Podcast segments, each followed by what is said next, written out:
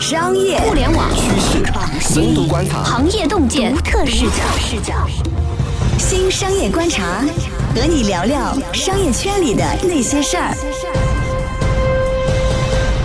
本节目由三十六克高低传媒联合出品。大家好，欢迎收听这一期的新商业观察，我是老马马金南，我是三十六克的深度报道主编杨轩。嗯，轩轩。呃，前两天呢，呃，有件事儿呢，也是汽车圈里面一个重大的事件，那就是蔚来汽车它的量产车 ES 八发布了。我觉得不仅仅是汽车圈儿，嗯，万众瞩目吧。嗯，我觉得整个互联网行业、行业、科技行业、整个投资行业，也全都是万众瞩目的大事儿。因为其实造车这个事儿有了好几年，然后这个其实是第一款。而且我觉得是大家公认的，说整个中国的造车新造车的这个行业里面最靠谱、最被看好，然后似乎也是融了最多钱的这么一家。嗯，它的第一辆车其实也是这整个呃大趋势里面这么多公司里面的第一辆车。量产车终于出来了，所以还是非常非常值得认真看一下。嗯，从投资人和消费者的角度来，我们就要看一看，呃，他们所融的二十亿美金都花在哪儿了啊？对对，会有什么样一个成绩和成果？对，因为它其实从一五年开始，它从天使轮 A 轮，其实它天使轮就是 E 级别的美金，到最新一轮。其实是非常轰动，最新一轮是腾讯投进来了，是十亿美金。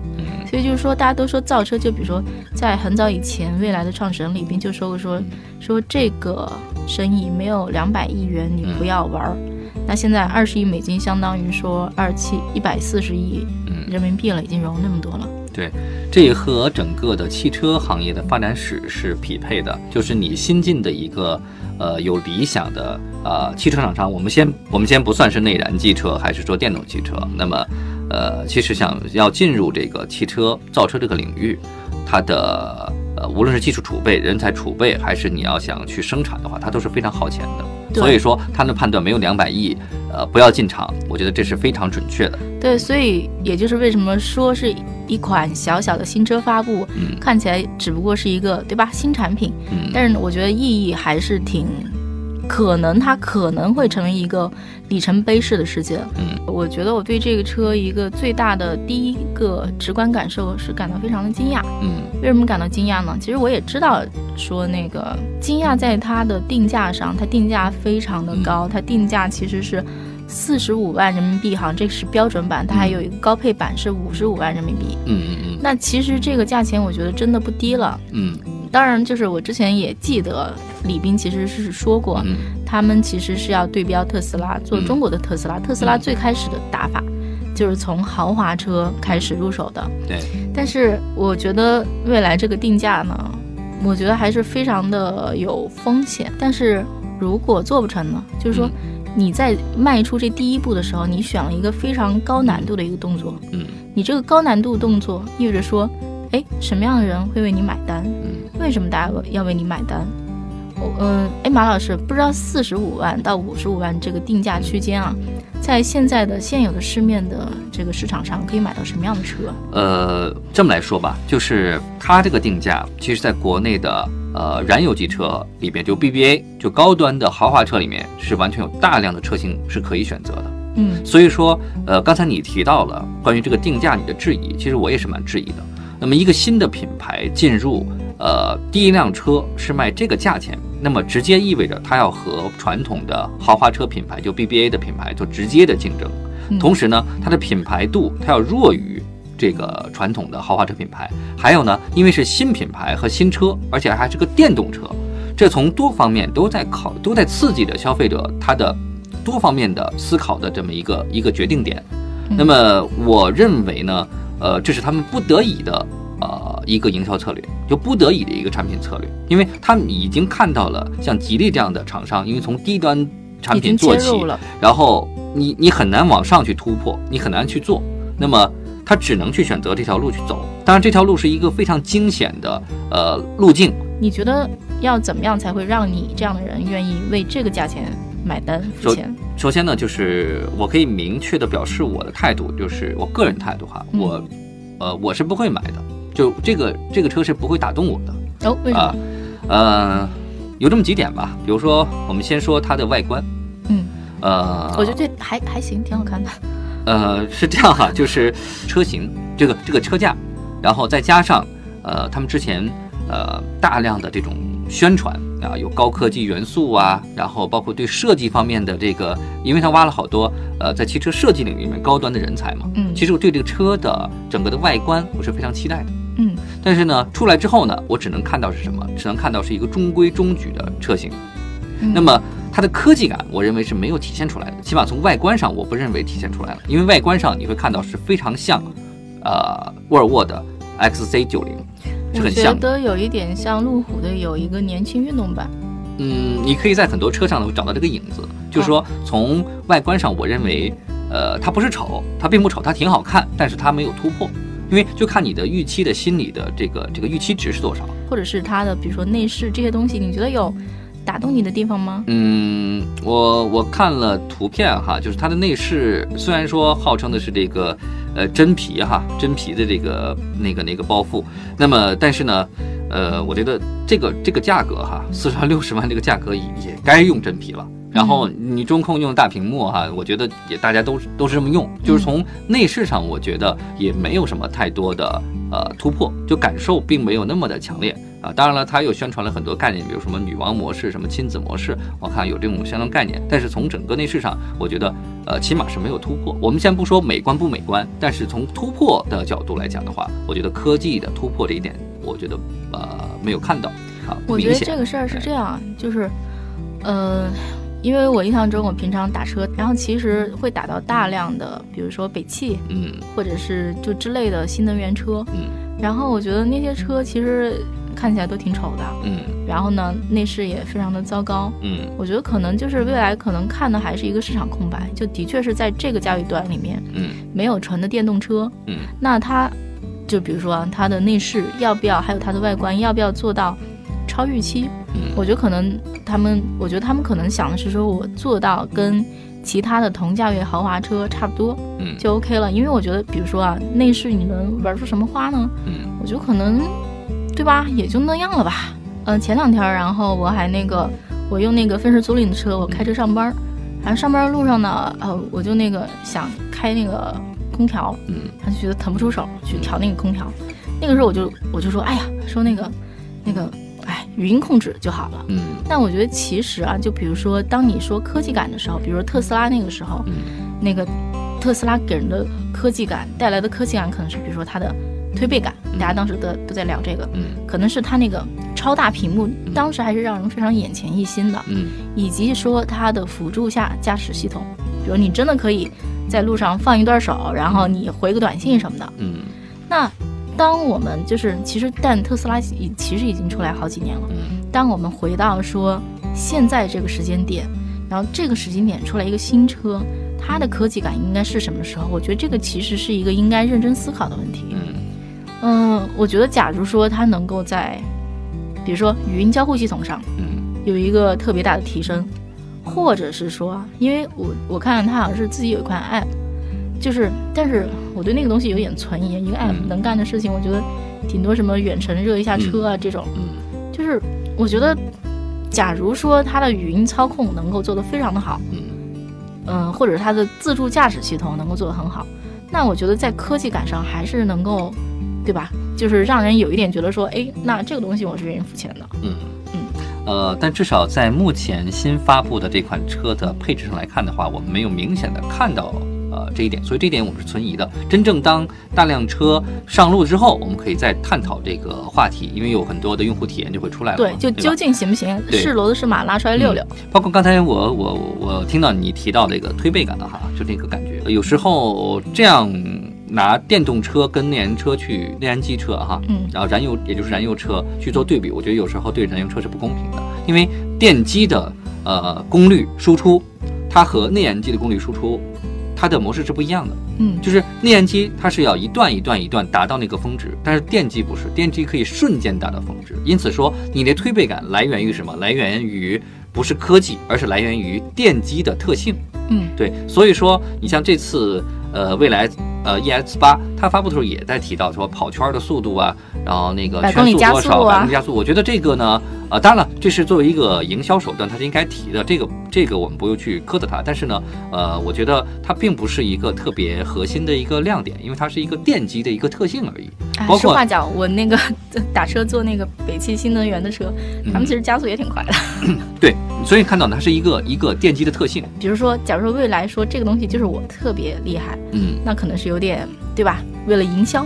嗯但是我觉得，如果我们在这个汽车发展历史长河里面去看，那电机或者是说那个新能源车，相比以前的燃油车里面，它就是整体的有一个整体性的优势。对，那我觉得还是不能，就是不能说，我觉得还是整体性的优势，它它毕竟也是优势。嗯，这也是为什么我们会觉得说，像未来这样的公司，嗯一家创业公司发一款新产品，嗯值得我们特意拿一期节目来讲的原因。嗯就是说它的确是到了一个历史大潮的转换期了。嗯，它是一个呃呃，起码是中国电动汽车发展历史上的一个里程碑的一个事件。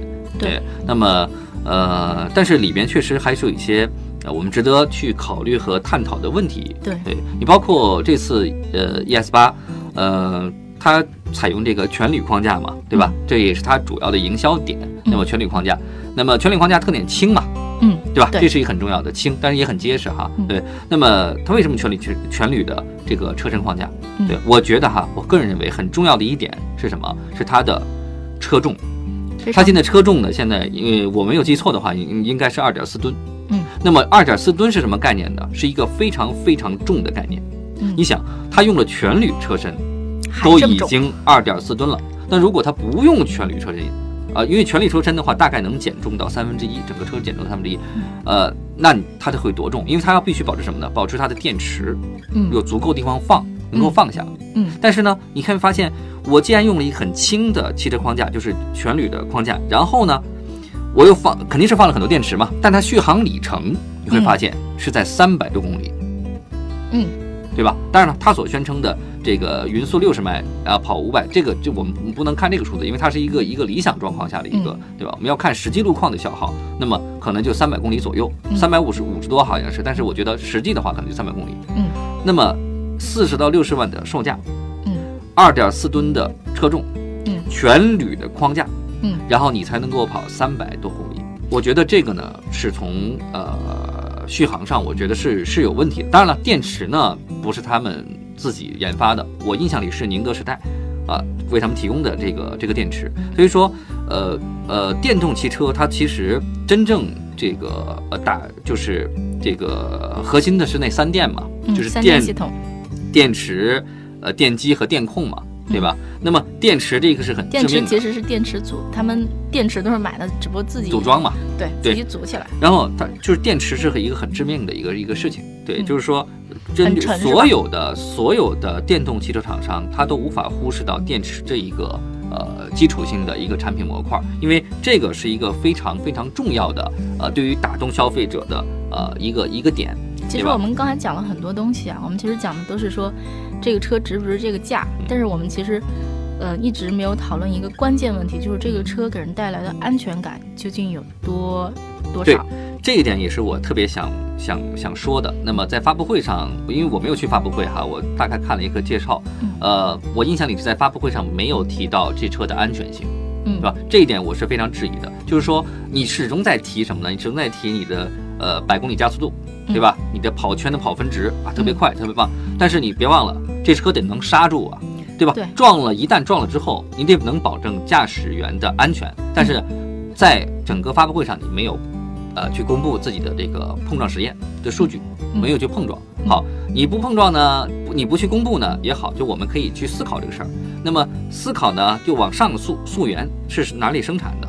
哎，未来其实在整个发布它应该是没有提它是江淮的，江淮嘛，GAC 嘛。但是江淮呢，你会发现它不是豪华车生产商，嗯它的安全性能的呃积淀也不足。其实我们现在看的新造车势力，就是新的新能源车，然后嗯混合这些新的科技的这些车，嗯，都是在国内制造的。对，那么他选择江淮呢？我觉得他其实有很多可选的这个这个厂商哈，选择江淮我不知道是什么原因，但是起码江淮呢，我感觉到从呃，它的生产豪华车的经验，以及对于车辆安全的控制的经验，我觉得都应该不是太充足的。我们不是说它不好，至少不是世界一流水平，不是一流水平的。因此说，在这个车的安全性上，我觉得我这我个人啊，我只是纯粹表达我个人意见，我是觉得存疑的。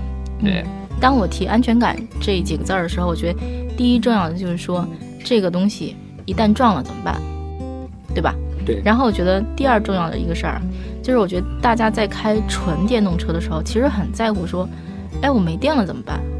哎，我这我这车去哪儿那个充电？未来其实公布了一个非常雄心勃勃的计划，它的计划是说，它未来二零二零年，现在二零一七年，也就是说三年内，它要在各个主要城市建立足够密度，好像是说，比如说像北京这样的城市要建上千个换电站。那这个数字公布出来的时候，我觉得我还是吓了一跳的。为什么？就是说你要让你的车主，比如特斯拉当时啊，其实对特斯拉拉来讲非常非常重要，可能是至关重要的一个事情，就是它的那个高密度的那个充电站，嗯或者是说它能不能让它的车主在家里摆上一个充电桩。对。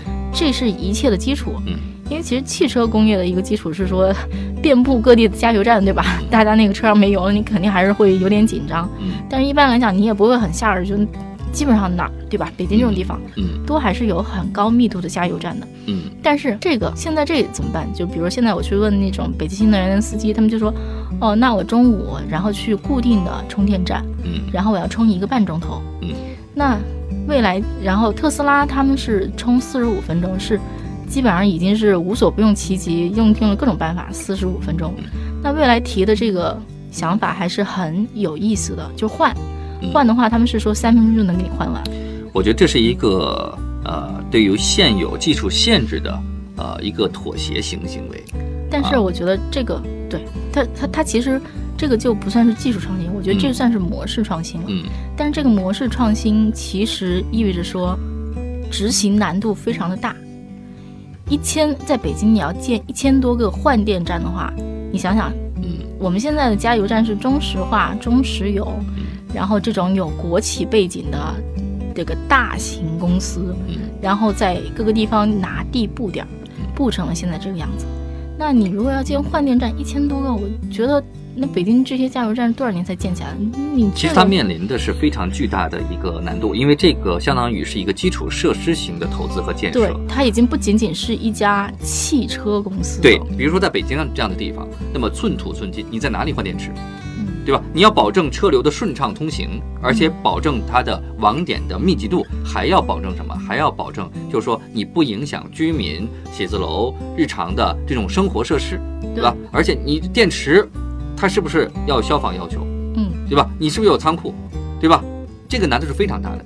换电站这个事情啊，就比如说这么高密度，它其实对应的肯定不是今天我们讨论的这一款车，这一款车肯定没完。嗯，然后它其实对应的应该是一个说，呃，要么是说未来自己本身能够生产出大量的大批的，然后被广泛购买的电动车。嗯，不然的话，它这个比如说哈。就是换电站不一定要自己建，比如它也可以加盟嘛。比如说有地的人、有资质人，我加个盟。嗯。但是人家为什么要加盟？那就意味着说你这个东西得有人来充，我能收上钱，对吧？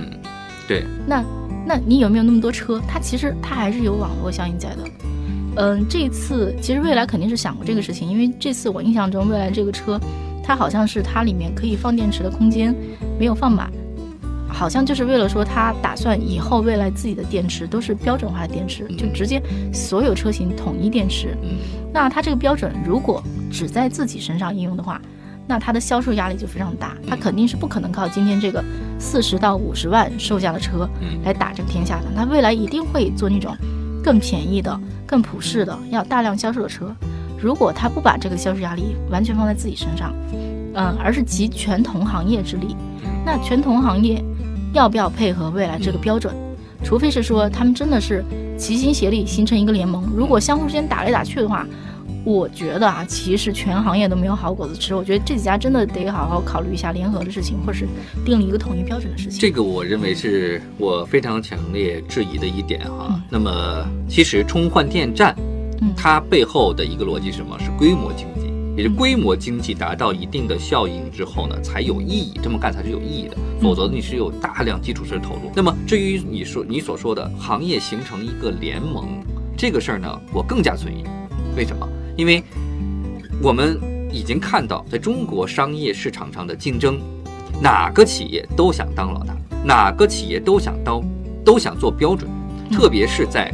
巨头就互联网巨头都在涌入这个行业的时候，你会发现什么？你会发现谁都不服谁。嗯，好，那么谁来牵头制定标准？这是第一点。还有就是什么是标准？因为关于充电统一的还是换电池这一块都没有讨论清楚。这种情况下怎么制定？统一接口，统一接口，统一接口，我觉得这也是很非常非常难的。嗯，对，所以这条路应该是很漫长的。我觉得这事儿还有一个可能性，讲到这儿。因为我觉得新能源汽车其实是中国政府非常大力扶持的，简直是就是就是重点国家大推或者怎么样。我觉得还有一个可能性就是说，比如说充换电站这个东西，国家给补贴，因为之前新能源汽车国家已经猛给了一轮补贴补贴了，甚至出现了很多骗补的这样的状况，多到这种钱多到这种程度。那在充换电站以及说建立统一标准这件事情上，我觉得啊。有可能政府会插手。我这个人虽然很很很喜欢自由经济，但是我觉得在这件事情上，还是非常可能朝这个方向发展的。他们的创始人李斌啊，以前是一车网的董事长和创始人，他是一个汽车信息网站。这个人虽然在汽车行业做了非常非常多年，基本上是互联网领域里面最汽车行业的人了，但是他自己和他的团队其实也都不是非常的有说整车制造的。这个经验，他们的经验不在这个地方，他们经验可能在于说，我做个系统，然后我去拉资本，然后我去可能是我宣传销售拉流量，然后可能我的想象力、我的格局感非常好，可能真的不在说制造这件事情上。嗯。那我觉得像今天他们出了第一款车，就像你讲的，是骡子是马，咱们拉出来溜溜，比如说安全性怎么样，用户体验怎么样。可能还真的得看第一批用户的这个反响怎么样，因为我觉得这个事情还是挺惊险的。首先呢，还是那样，就是我对这个事情是非常尊重的，然后我也非常的敬佩，然后未来汽车团队他们对于新能源汽车，就电动汽车这么一个大胆的探索这种行为，我觉得是非常敬佩的。因为毕竟在这行业里面，国外有特斯拉，国内有大量的进行业进入者也在拼命的去。加班加点的去抢量产这个这个这个这个节点，对吧？那么同样还有就是，由于汽车制造它是一个非常耗资金的，它有巨大的融资的压力，嗯，对吧？所以说能够迈出这一步，有这样一个梦想，我是非常非常敬佩的啊。但是呢，我觉得还是需要什么呢？呃，这些互联网造车团队，第一个对整个汽车行业还是要有敬佩之心，这第一个。第二个呢，呃。尽可能的在安全性上多做考量，因为跑分就是我们就拿手机跑分是一样的，那么都是，就是那些数据我觉得都没有什么太大意义，包括呃跑圈那个速度，然后加速度多少，就是百公里加速，我觉得这个都不重要，重要的是安全和用户体验。然后其实他们已经迈开了非常好的一步，就是什么呢？因为传统的汽车厂商在做电在做电动汽车的时候，他们的逻辑是，我是用新的互联网科技。来来改善出行这个事儿，但是呢，我们看到互联网团队，互联网团队去跨界去做车，它的目标呢其实更远大，是用什么呢？是用汽车技术加互联网技术加人工智能技术来改善什么？改善人的生活。我们看到了很多科幻电影也好，电视剧也好，里面讲的那种科幻，就是未来生活的一部分，不可能永远停留在现在这个燃油车这个时代里。总之啊，我觉得变革就在眼前。那只不过呢，现在我们在探讨的未来汽车的第一款车能不能卖好，我觉得对这家公司来讲可能是惊险的一跃。但是我觉得放在十年、二十年、五十年的长远的这个目光上去看，就是变化一定会发生。是的，未来可期，但是呢，也要踏实的走好每一步。嗯，好。今天呢，我们就借着未来汽车新车的这个量产车的发布会这个事儿呢，聊一聊关于。呃，汽车行业啊，未来的一种发展的可能性，以及呃，关于新能源车，呃，在造车路上可能会遇到的哪些坑。如果您喜欢我们的节目呢，就请点击评论、转发或者点赞，也欢迎下载三十六课的 APP。嗯，我们下期继续聊，再见，拜拜。